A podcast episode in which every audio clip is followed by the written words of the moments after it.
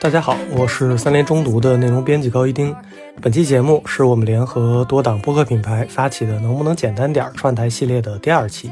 在这个系列里，我们会邀请三联生活周刊的记者和不同播客栏目的主播，还有一些比如三联中读的主讲人，请他们从不同的角度去聊一聊生活当中对于社交、消费、生活方式、亲密关系等问题的观察和思考。那这期呢，我们聊的是消费的话题。邀请的串台品牌是三联中读的老朋友知行小酒馆。知行小酒馆是有知有行出品的一档分享投资与生活的播客节目。他们既关注投资理财，更关注怎样更好的生活。那这期呢，我们也邀请到了他们的主播雨白和一只羊，和三联生活周刊的主笔黑麦一起，从吃饭这件事儿聊起，分享他们这一年中关于消费的观察与体验。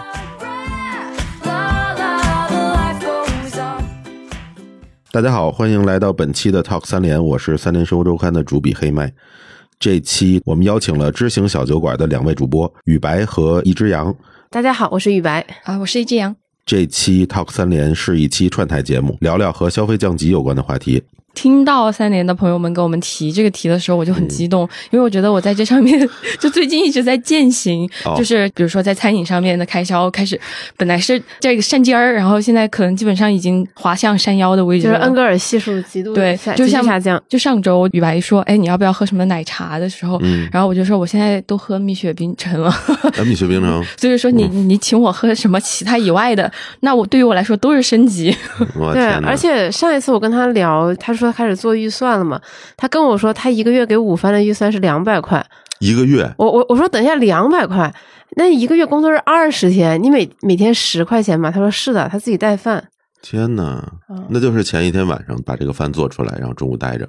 嗯，但这里可能还要额外解释一下，就是因为我还是希望自己能够是一个健康的人嘛，所以说自己带饭之外，然后我会在食堂给自己加个菜，然后这样能确保我自己吃的健康，然后也能吃饱。所以说这个预算是两百块钱，但合在一起说，我每顿给自己的不超过三十块钱。但是总之这个预算还是不是一个很高的预算。对，而而且就额外的话，大还是会减少外食，就基本上聚餐都是说一个月最多一次。我很好奇你是怎么开始的？是身边有很多朋友开始就是过得很节俭了，还是就是你自己突然有了一个什么契机，发现我必须开始省钱了？嗯，我会发现就是之前的那种消费的方式有点不可持续了，嗯，就是因为每一个月你都对着哦，我又超支了，又超支了的这种账单啊，就是你本身对钱是一个。就是消费很理性的一个人，会一直看自己的账单。他他理想的理想的理理想的自己是一个消费很理性的人，而且我们做这个投资理财的播客很久了嘛，包括我们的听众，其实大家都知道这个梗，就是就是杨老师他一直是一个想攒钱，且一直在践行努力攒钱，嗯，尝试然后屡屡未找到门路的这样的一个。定位，但是他一直有在尝试不同的方法和，呃，现现在算是效果还不错，嗯，而且我我觉得就是平时我们，比如说在我们的公司，我们虽然平时聊的是投资啊，比如说聊基金啊，聊等等的一些工作，但是在中午大家的餐桌上，你是明显能感觉到大家是在消费上有意识克制的。比如以前像熟悉我们的听众可能在社交媒体上看到过，比如我们会晒大家都喜欢吃一些很不错的轻食，就是。很健康，品质也不错。那但是现在，尤其最近几天，大家发现美团的那个拼好饭，大概可能两三块你就能吃到一顿饭。我的天呐！啊，就是就是呃，这个背景是美团跟抖音在本地生活又开始了一个新的战争，所以又开始了疯狂的补贴。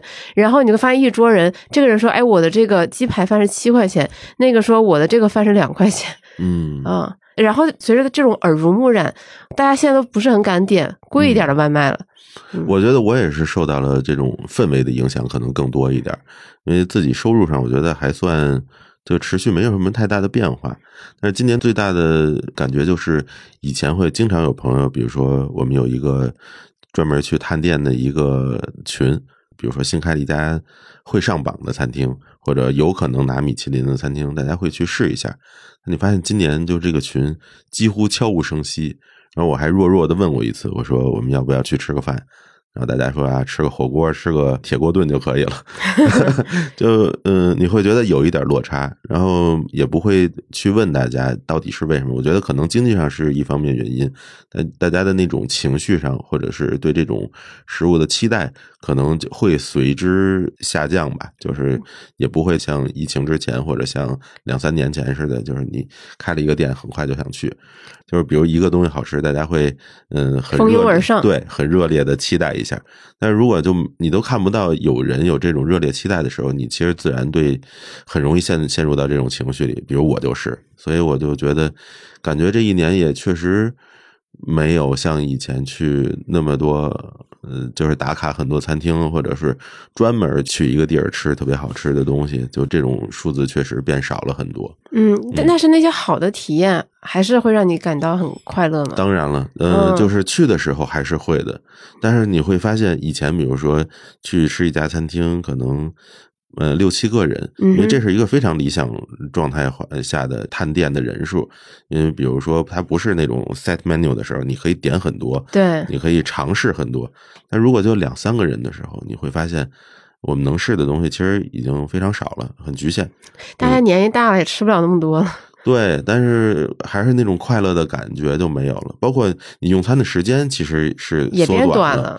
八个人，大家随便一聊天就四五个小时吧，然后再加上喝酒，然后后来你会发现，哎，有很多朋友可能就想中午去探个店，晚上可能就不想吃那么多了，所以中午也就一个半小时，而且大家都挺仓促的，所以就就很难兴尽而归。对，嗯，就这种感觉就再也不多了。对，我是感觉今年大家很自然的就会把自己原本的一些必要消费和可选消费给分开来了。嗯，就以前很多人觉得说我就是一定要去吃美食，这个对我是我生活中很重要的一部分。但到今年他会意识到说，哎，这可能是我的可选消费，我可以把它 cut 掉，我可以减掉。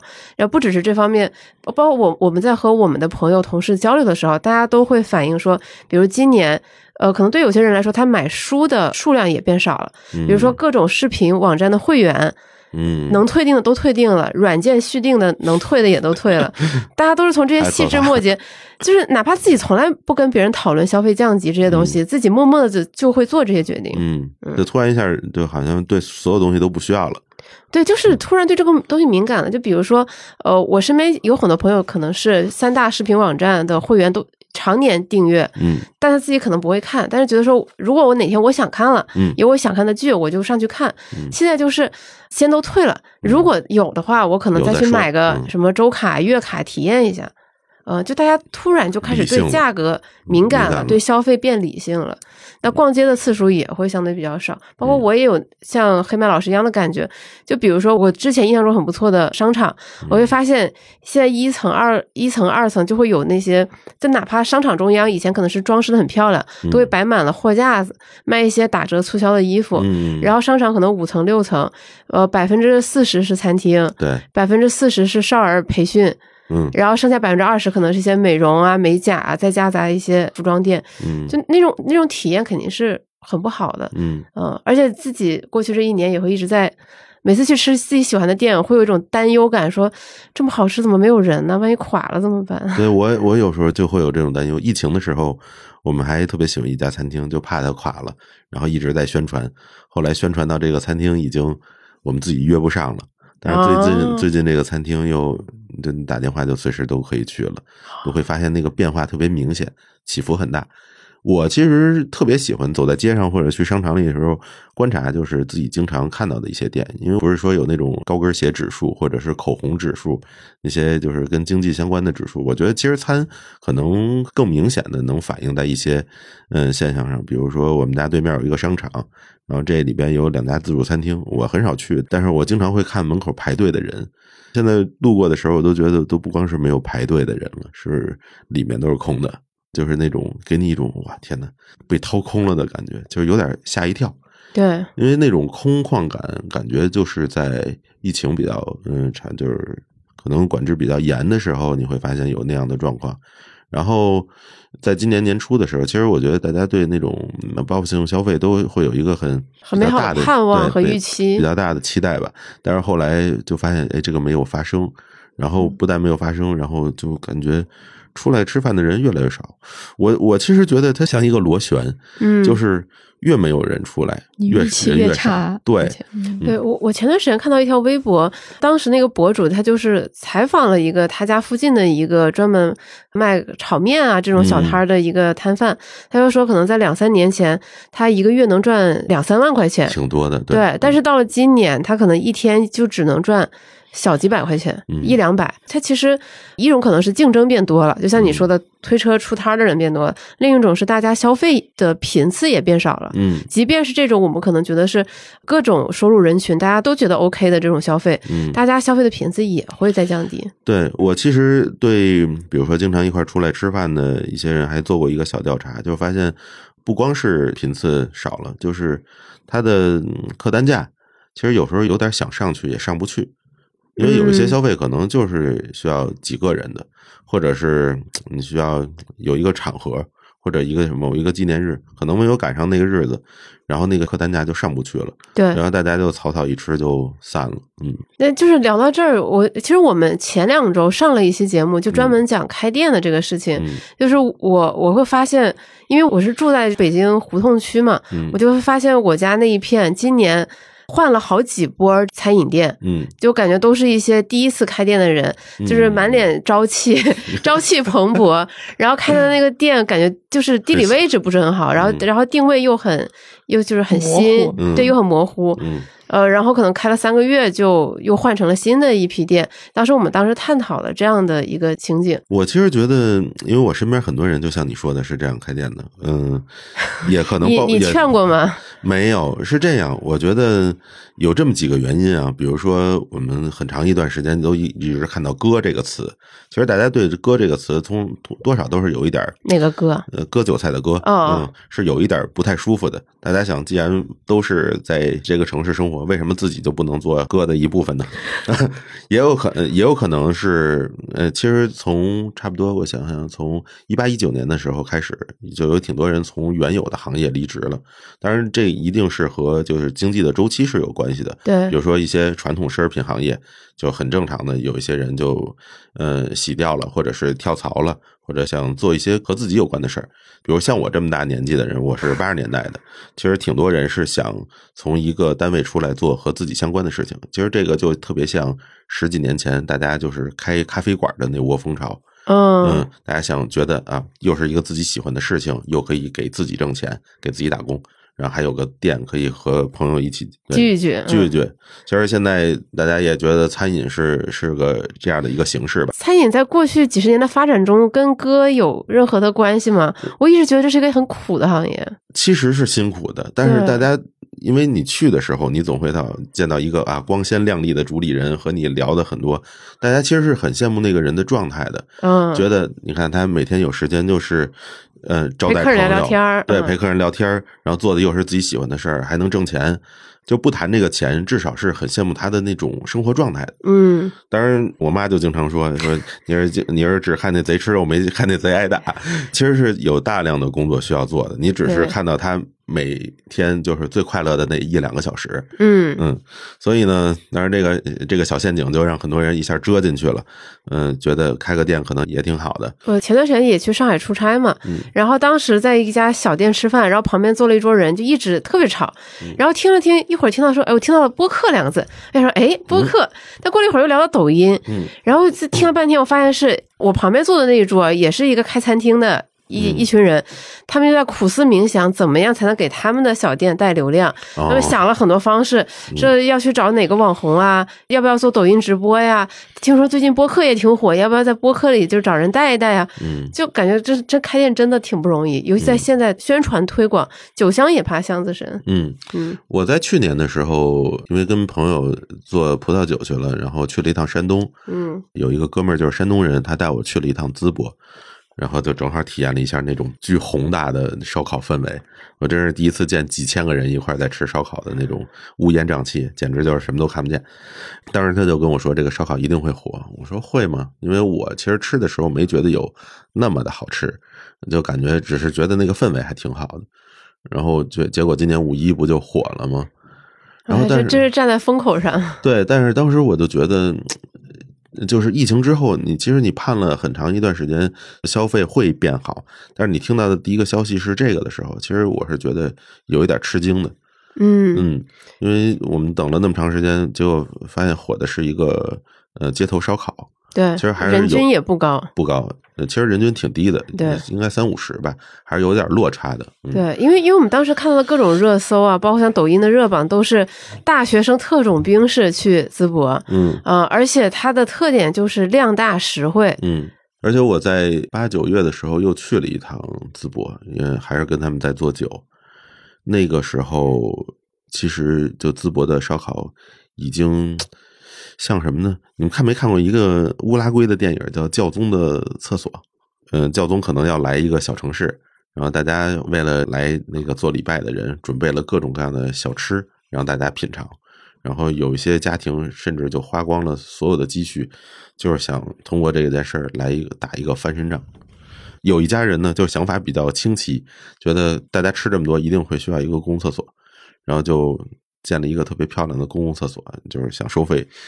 然后就教宗没有来，然后所有人都困在了那个堆满了食物，然后并且慢慢腐烂的那个房间里，然后之后这家人留下了一个卫生间。我当时就去的去的时候，有一点就是突然想到了这个电影，就就是那种感觉。这热度下去的那么快吗？非常快，嗯，那那个时候就八点多钟吧，很多店就开始关门了，嗯，因为没有人了，嗯。我们去的那家其实已经算挺晚的，九点，但是我们也是最后一桌了。但是以前的那个盛盛景，就是要到十一二点，然后那个店还还在给你借他们唯一的沙拉葱，是因为开的店变多了，分流了非常多，还是说就是确实它它可能比爆火前的热度还是更低了？我觉得比爆火前的热度还要低。就当地人可能也是，因为烧烤毕竟不是一个人的日常的饮饮食嘛，所以可能就是那段时间就是积累，慢慢积累着，大家都去吃，都去吃，然后带动了就是山山东以外的人也去吃，然后突然发现这这个事儿搞得有点过了，咵一下就下来了，当地人也去很少去了。因为作为一个出生在淄博的人，嗯 嗯，就是听了这个还是有点心痛的。嗨，其实这个就像我们经历的大多数风潮都是这样，是很多人一猛子就扎进去了。哎，那除了在美食美酒这一方面，黑麦老师有在生活其他方面观察到这种消费降级，或者是自己生活中，你今年有没有哪些以前你可能会花钱的地方，现在不花了？我以前是一个特别重度的，就是智能家居用品。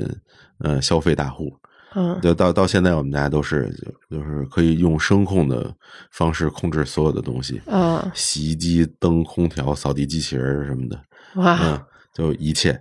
因为有时候晚上特别辛苦，加班回家，就你面对空空的房子的时候，你还是想吼一句话，嗓子，对，你说小爱同学，把灯给我打开，嗯，就这意思吧，嗯，但是今年我。就看了一下自己的那个消费账单，一样家居产品都没买过。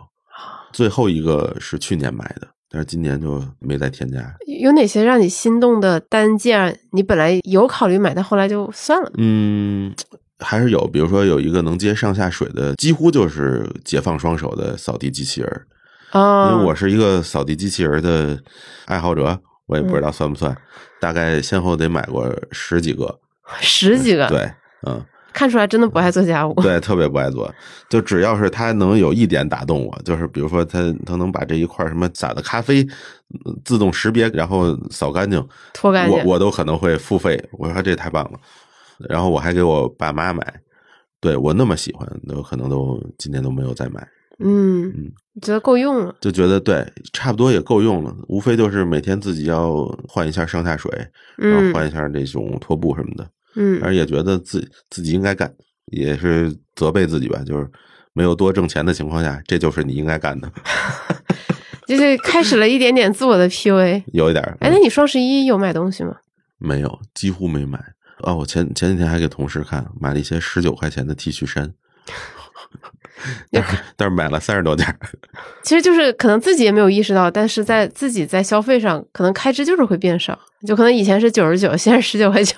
对，包括前段时间杨老师也跟我交流嘛，说其实幺六八八现在已经变成了一个阿里的重点的一个事业部。对，就是闲鱼和幺六八八都变成了重点的事业部。哇，就是会平时刷小红书的时候，就会看见有人会说，这幺六八八上面买的这个东西是某某商场大牌的平替，呃，是简直都不是平替，就是同替，就是一模一样的，什么还经过对比，嗯，然后那种点赞就上万，然后收藏，然后你到那个店铺去看，它真的是卖很多的，嗯，而且就是像比如商场，你去买一个东西，它。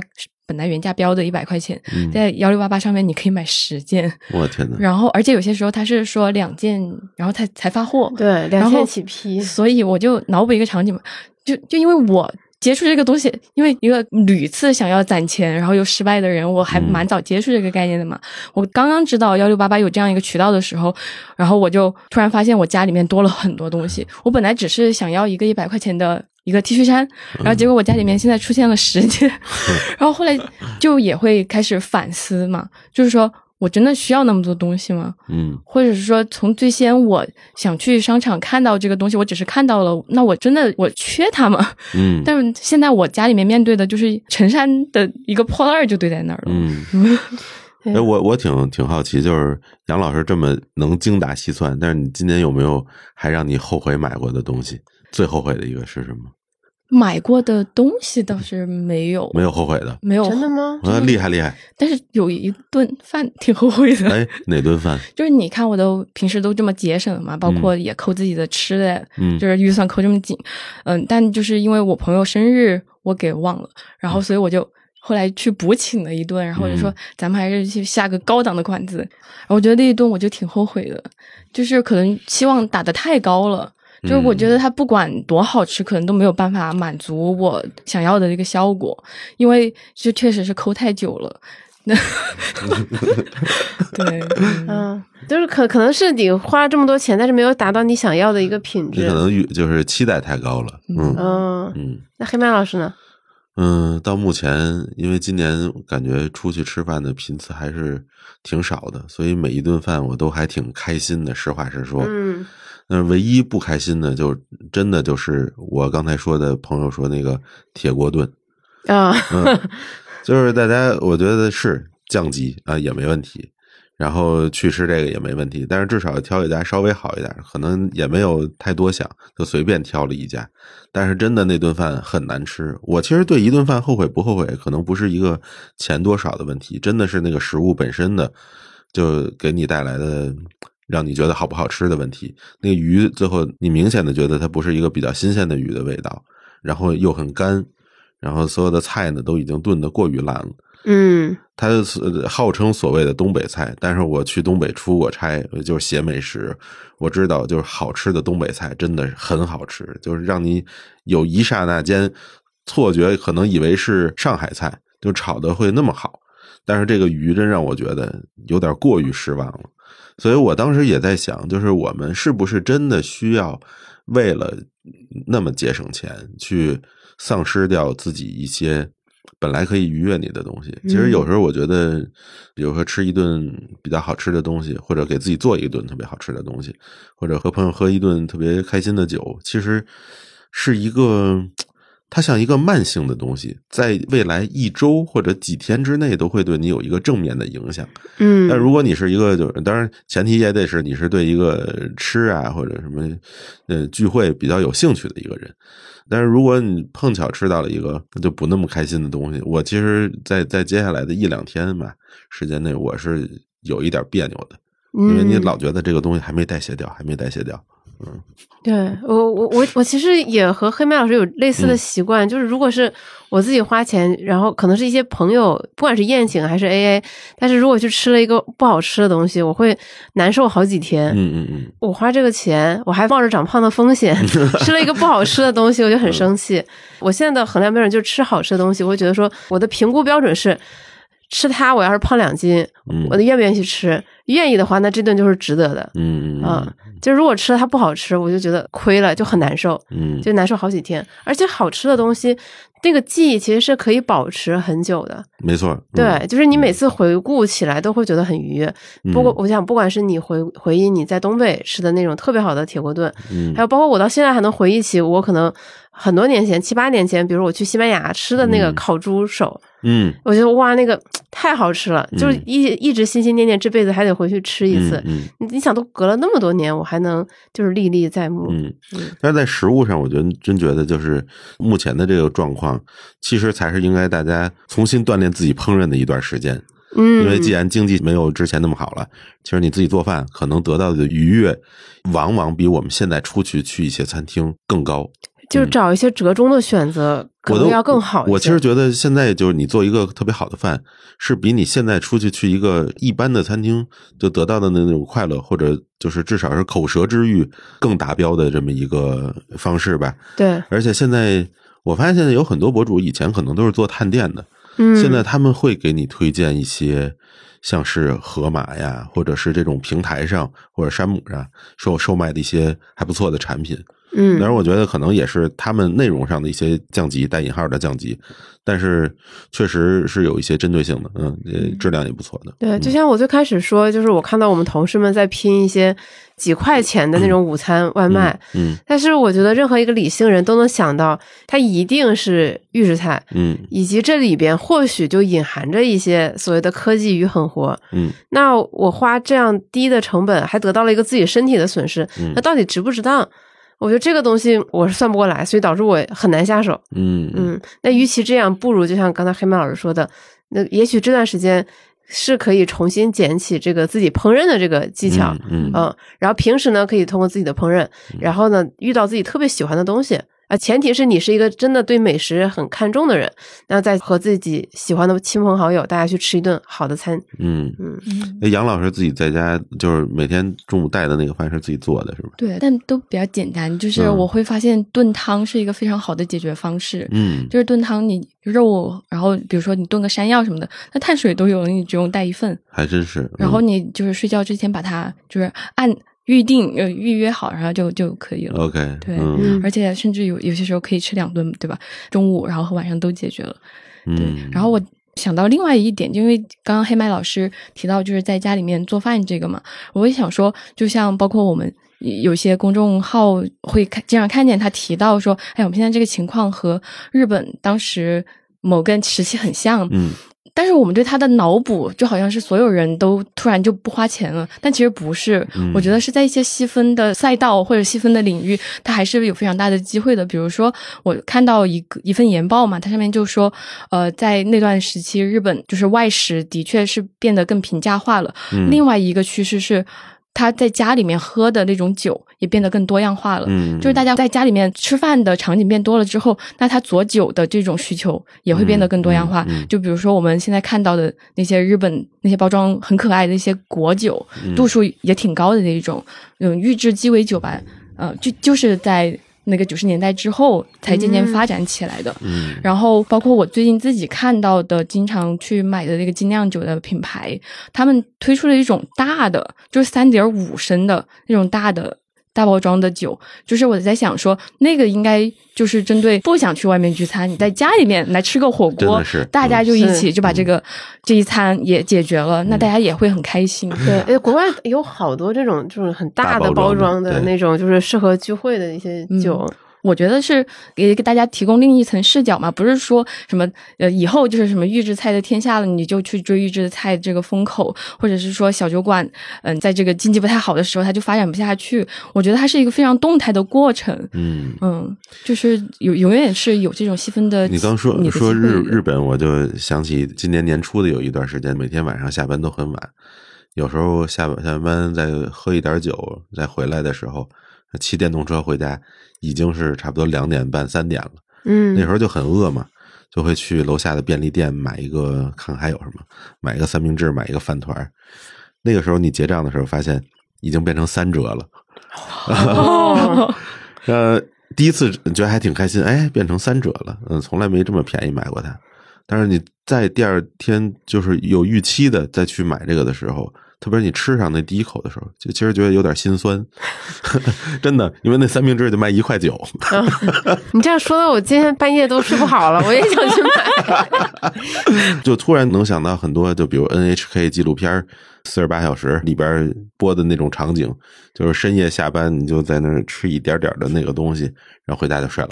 嗯，第二天起来又要工作，就那种感觉。嗯，其实其实我们尤其像这两年，其实能看到很多，不管是媒体还是自媒体，大家会去剖析日本过去几十年的历史嘛，就在想说会不会就是我们未来的发展方向有没有可能会往日本的那个消费。他们的发展方向，大家就想看，那过去二三十年，日本哪些行业，就是尤其在消费上，它会发展的比较好，嗯。啊，就大家都是希望能够以史为鉴来找一些自己的发展机会，嗯，不管是这种像刚才小杨说的，可能那种低度数的适合自己在家小酌的酒，还是呃，比如说，就我们看那个研报，可能是酸奶啊，一些一些其他的这种休闲的这种饮品，它其实是迎来了一个很大的增长，嗯，就大家都会想说，看看这方面。以及还有像各种日本的这种连锁的餐馆品牌，嗯，什么丸龟之面啊，嗯，还有一些什么各种拉面店啊、速食店，其实都是九十年代之后，然后慢慢起来的。没错，嗯，哦，萨莉亚，萨莉亚，嗯嗯。就是我们刚才讲的，更多的是正餐，但其实是在休闲食品啊，包括是像奶茶啊这些，其实我们都可以看到很大的变化。比如说，像以喜茶为代表的那种中高端的茶饮，它大家都开始在降价。那咖啡更不用说了，九块九快把所有的绝大部分的独立咖啡店给打爆了。真的是，嗯，然后一些就是我们之前，尤其是在二零一四一五年之后那一波消费升级浪潮起来的一些所谓的代表消费升级的一些零食品牌啊，什么更精致的麦片啊零食，他们现在其实，在销量上都会出现一个困境。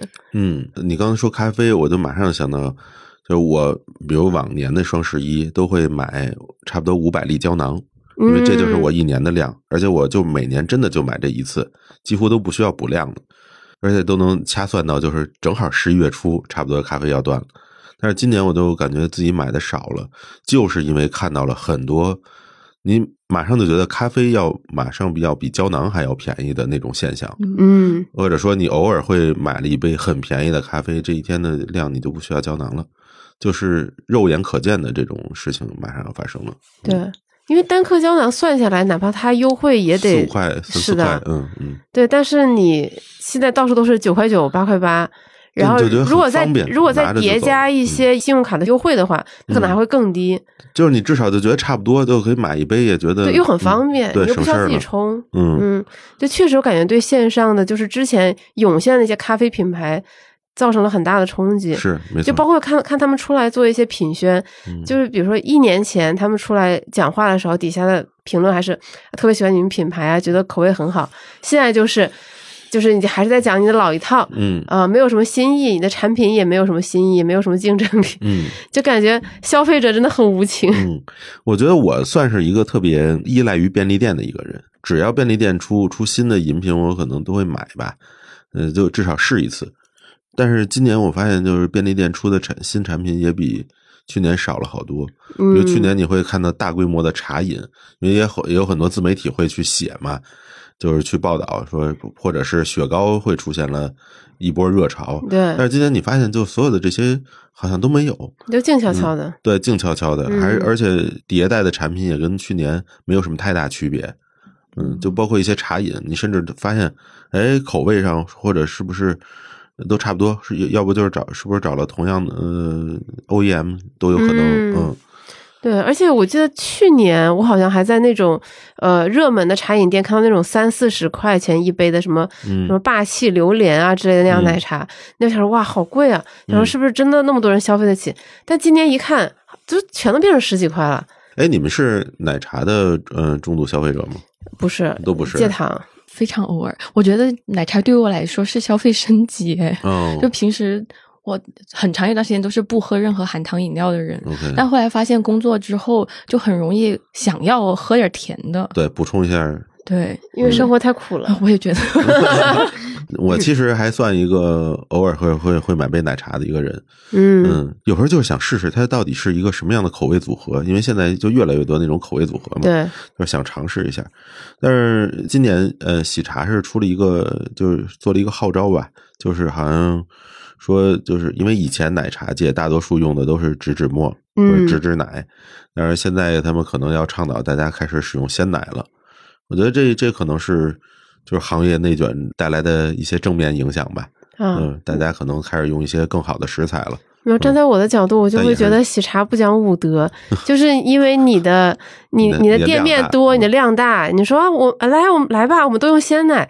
你对于那些小品牌来说，其实就是这样。对，嗯，人家就是你应该上来就开始用鲜奶，嗯，对，不能做你做到这样了才说用。对啊，就是有点不讲武德。但是对于你消费者来说，我觉得至少还是一个好事儿。嗯，但是前提是真的用用了鲜奶。对，包包括咖啡行业也是一样嘛。你瑞幸为什么能九块九？就是因为它的量大，它的店面多，它能够通过它强大的，对，它能控制价格成本。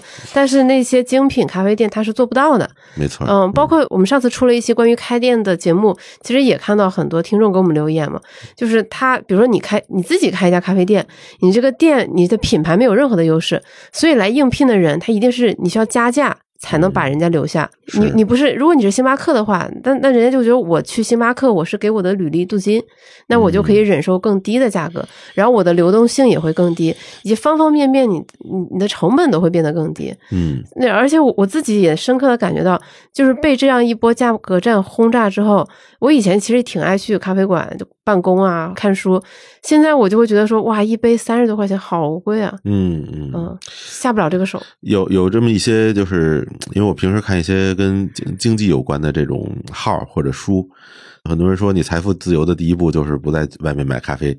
嗯嗯，就是因为像你说的，三十多块钱一杯咖啡，其实是你可能在办公室就能免费解决的。对，可能是你花三五块钱胶囊就能解决的。嗯，可能是一杯水就能替代的。但是如果你杜绝了一个，因为是这样，咖啡虽然三三十多块钱不一定是一个特别多的钱，但是它会让你变成一个习惯。嗯，就戒除掉那拿铁因子。他他像像抽烟的人去买烟，然后有些人就习惯性的去买一些没用的东西，就有点那种感觉，顺手买两件，上上瘾型的一个消费。嗯嗯，但是我我怎么说呢？我可能也偶尔还在买，嗯，这也很正常，因为你生活中总是需要一些这样的调剂。对，对，你就需要一些对吧？甜点来调剂生活中的苦。嗯，我想起昨天我看到了一个冷笑话。就讲食人族抓到了一个打工族，但是把他放了，为什么？太瘦了。因为打工族太苦了。太苦了。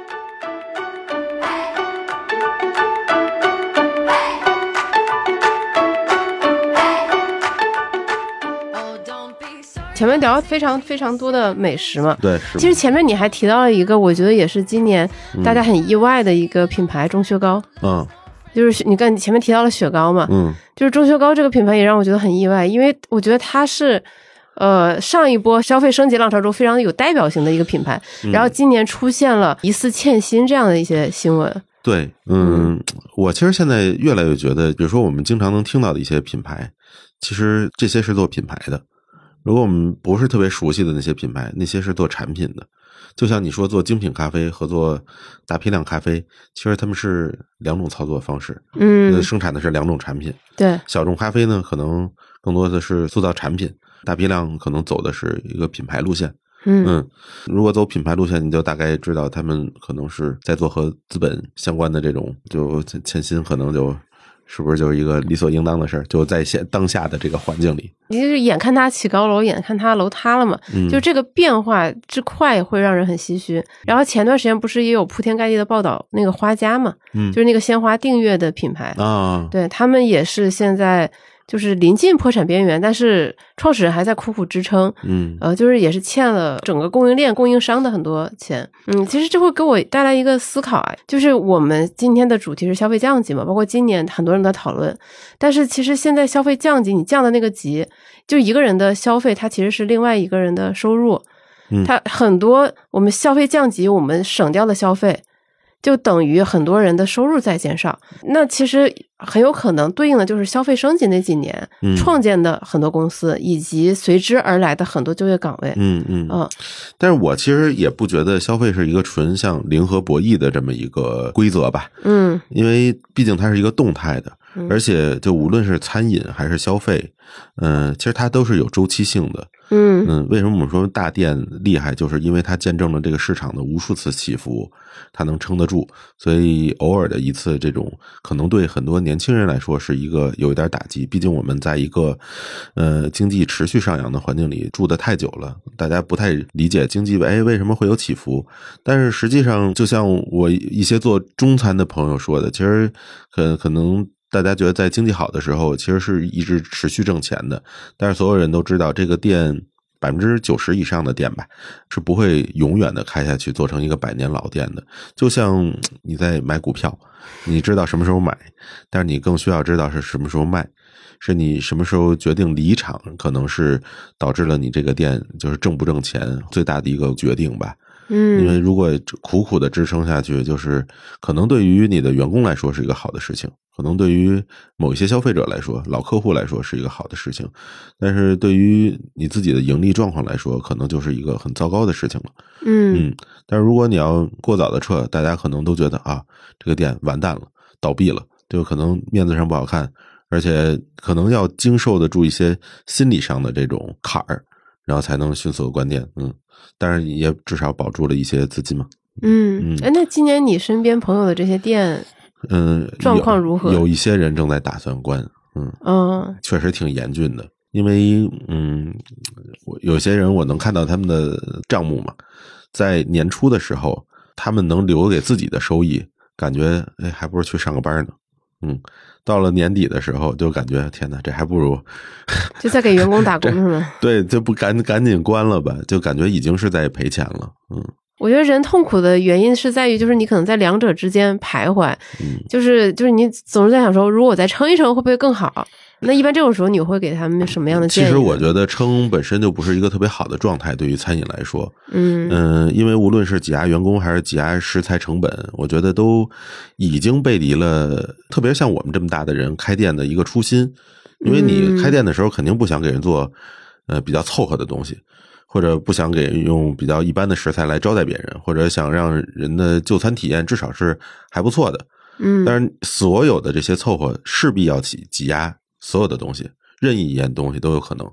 你破了盘子，可能不给人换；开掉一个员工的那个服务质量，可能都会变差。所以我建议大家就是，嗯，可能就抓紧先离场，然后等待一个更好的时机再说。嗯，所以你看，消费者的眼光是雪亮的呀，大家就会倾向于去旺铺去吃饭。那是肯定的呀，嗯。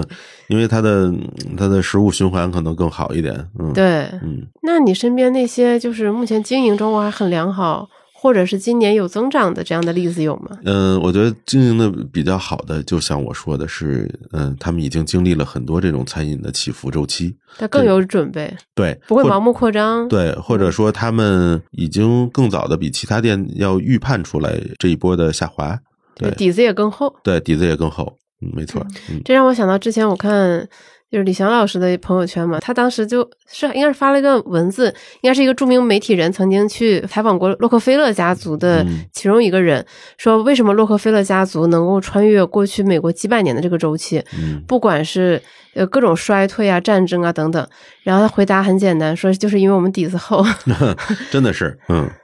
哎，但是你刚说这个，我就想起来，其实就是在经济不是特别好的时候，嗯，是反而能促生出一些比较有意思的事儿的。嗯，比如说，就是一百多年前美国的那种社社交方式，还是一个比较浮夸的，就是奢靡的那么一个方式。嗯，露营就是在经济危机时期诞生出的一种年轻人的低消费的一个社交产物。嗯嗯，对。就是我们看刚才杨老师讲日本的那个研报嘛，嗯，其实日本在经济下行期间，就是像登山啊、露营啊、自行车啊这些都很火，嗯，对。但是与之相对的，像滑雪的消费就会下降，嗯。嗯，因为它毕竟是一个可能对装备各方面要求更复杂，然后对对你的资金量要求更高的这样的一个。对，其实想想想露营也不是一个很省钱的事儿。嗯，你就看你是这个所谓的 camping 还是 glamping？对，去年在自媒体学了不少词儿。其实我一直觉得，就是比如说写露营，呃，写钓鱼，然后就是不同的生活方式，都是在年轻人在应对一些什么东西。嗯，你有没有这种感觉？因为你没有任何就是减压或者更好的那种对抗方式，就你能做的就是可能就是这些事儿。就只不过大家就是找到了一个就有共鸣的方式，大家去集体用这个东西去应对。因为我真觉得露营按理说应该是一直持续会有的一件事儿，但是可能就是和我们同龄的人差不多，也在办公室工作个七八年、十几年了，大家突然有一天就知道啊，我可以用那种方式去接触自然。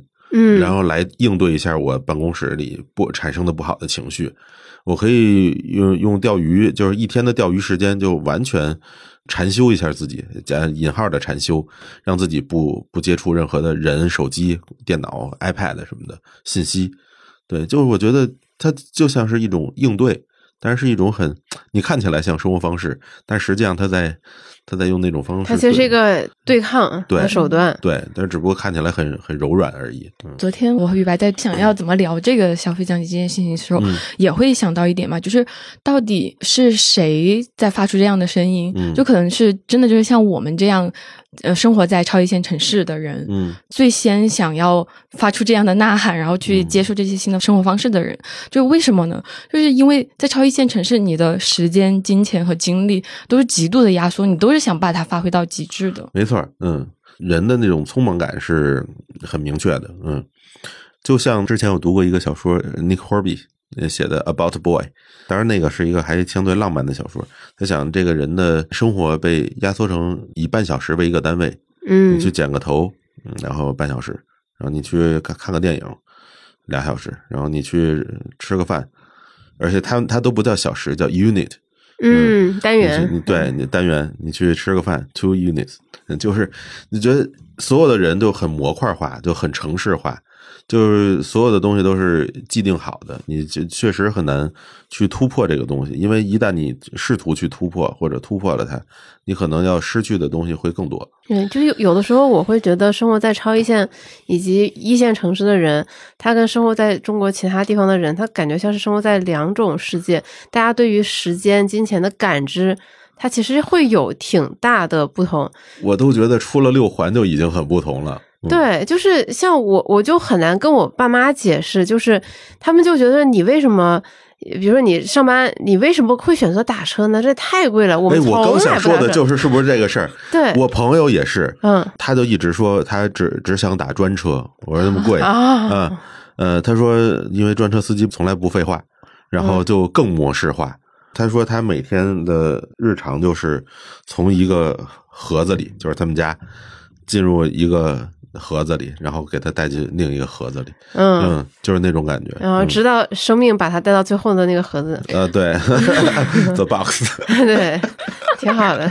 而且他是一个几乎不太主动出去社交、social 的一个人，嗯，而且是一个工作狂。嗯，所有的食物都在单位解决，甚至有的时候长时间住在公司。就是我感觉我很难跟我爸妈解释，就是为什么一个人正常的上下班居然会用动用到打车这种在他们生活中极其少见的这种交通方式。嗯，我觉得我再怎么解释都很像是在狡辩。嗯，啊，就是我我没有办法跟他们传递那种感受，就是可能某一天你真的好疲惫。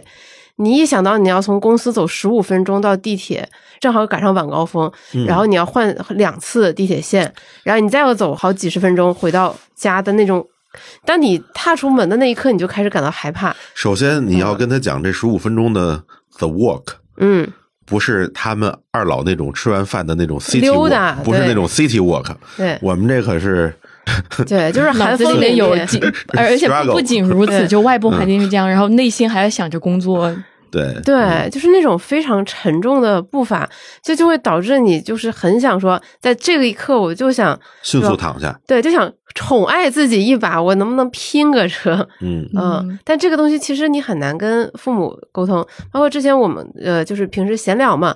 然后像杨老师就会说，他就很羡慕他在重庆的那些小伙伴，感觉大家每天都过得很闲适快乐，下班特别早，然后每天就吃吃饭、打打牌，嗯，就是但是在我们这儿就很难达到这样的一个状态，嗯，就感觉人的生活被很异化，嗯，包括像我们最开始拿到消费降级这个题，我会在想，其实对于更广大的中国人，他们不会觉得他们现在生活有被很严重的降级，嗯，只是对于一部分，尤其是超。一线的一线的这些人，过去几年他们的生活被迫升升级了，就会有很多的宣传来给他们洗脑，说啊，你该升级了，对吧？你的这个吃的要用更好的，用的要用更好的，玩的要用更好的。然后现在跟你说啊，现在大家又开始降级了，就我们仿佛就是一个大海上的一个小舟，被浪推着向上，然后又被卷着往下拍。嗯，而且我就像你刚才说的。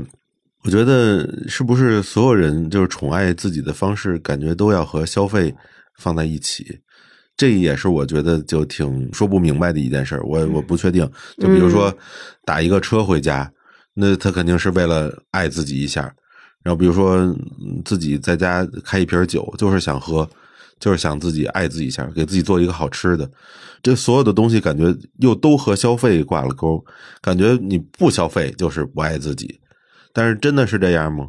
有时候你也觉得确实是，有时候因为没办法，你没有那个空间，或者说你被某种茧房给禁锢住了，你出不去，因为里面的就是消费形式。宠爱自己肯定不止消费这种方式，但是在这么多年的这种社交媒体啊，以及各种宣传的洗脑下，其实当我们想要对自己好一点的时候，就会大脑会自动就联想到。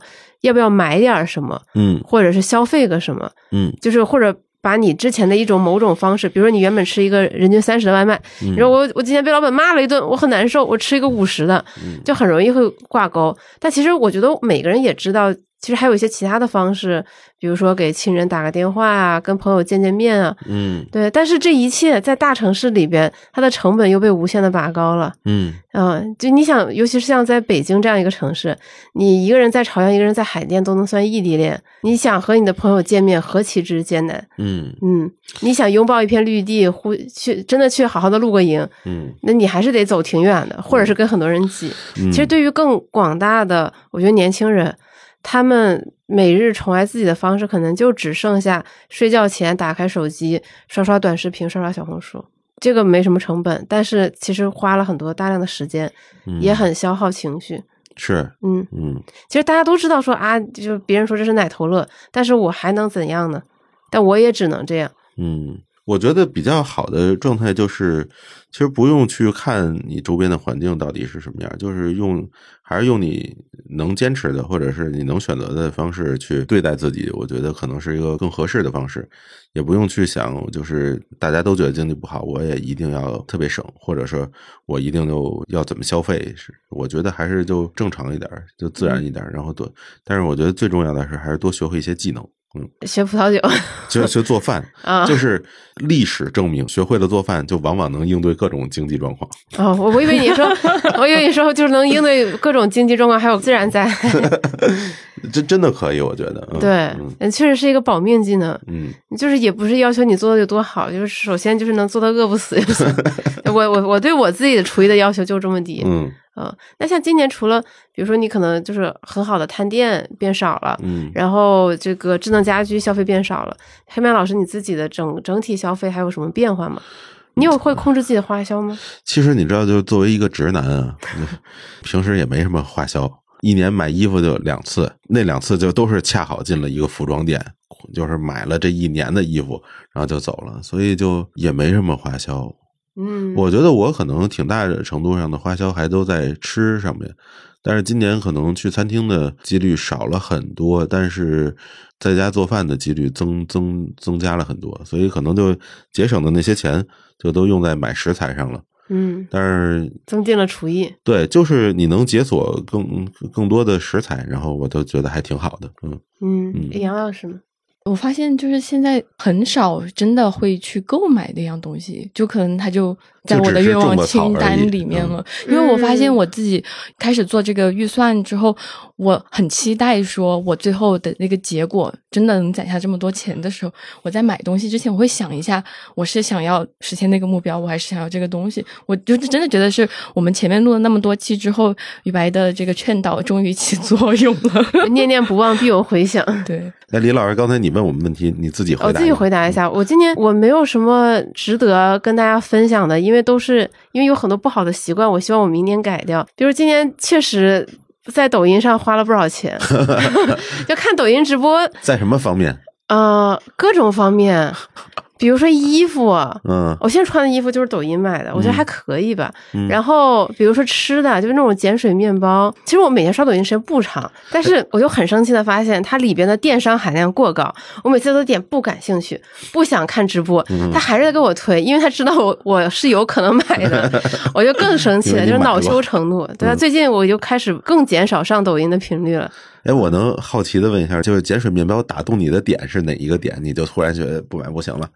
呃，比线下买的便宜啊。然后另外就是他当时直播那个效果，看起来很香，很好吃。对，有什么全麦的呀，碱水的，然后里边又填了我喜欢的一些馅儿，比如什么芋泥呀之类的。嘿，就就导致奶奶酪啊这些，就是。我发现芋泥啊、奶酪啊这些东西含在一起，不可抗拒，对，就很难抗拒。然后又热气腾腾，想说要试试嘛，就就小小几十块钱。这是替做烘焙的朋友打听一下密码都是什么？烘焙密码很简单，夹心儿、芋泥、抹茶、榴莲这三种任意搭配奶酪，几乎都能卖的很好啊。难怪我这朋友三这三样一样都没做。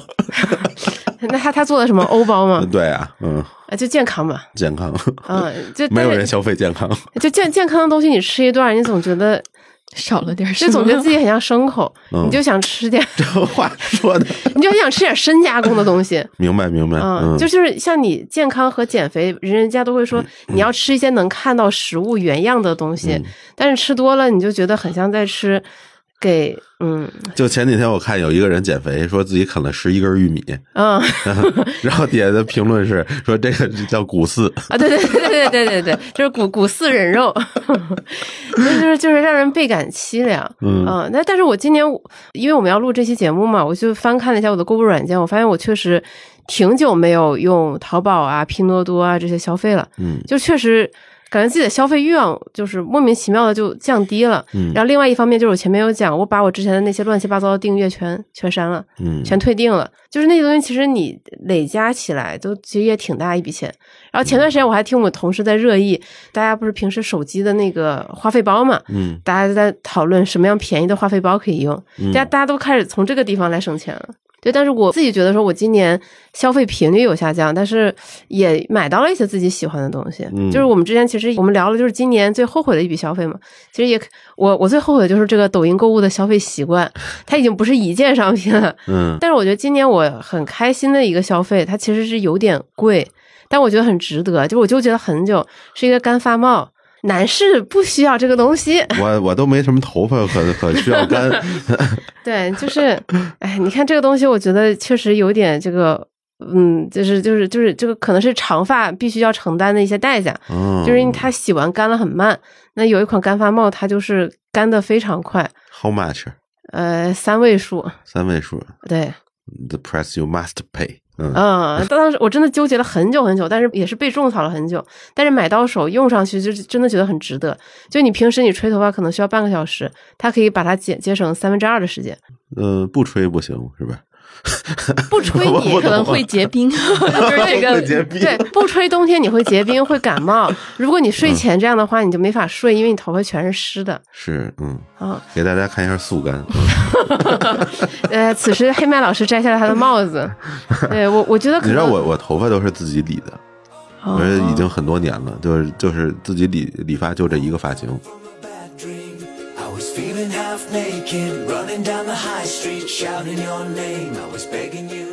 你你明年你有什么期待吗？哎呀，明年先说说你们的期待吧，我先听听。消费上吗？还是指生活上？任任何期待。任何期待。哦，我昨天听到一句话，就是那个路演里面一个这种经济学家他说：“各位朋友们，就是明年牛市来的概率会比今年小一点。”我就突然觉得非常的幽默，比今年来的还小一点。对，我本来想等你们俩说完我再说。我说希望明年股市能好一点。我我我我本来也打算说希望明年 A 股能好一点。天哪，其他方面都没有这个重要。真的真的。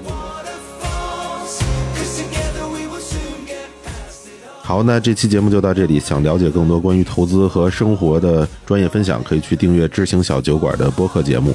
同时，也欢迎大家在节目留言区分享你的经历与思考。能不能简单点？串台活动也会在 Talk 三连里持续更新。谢谢收听，我们下期再见。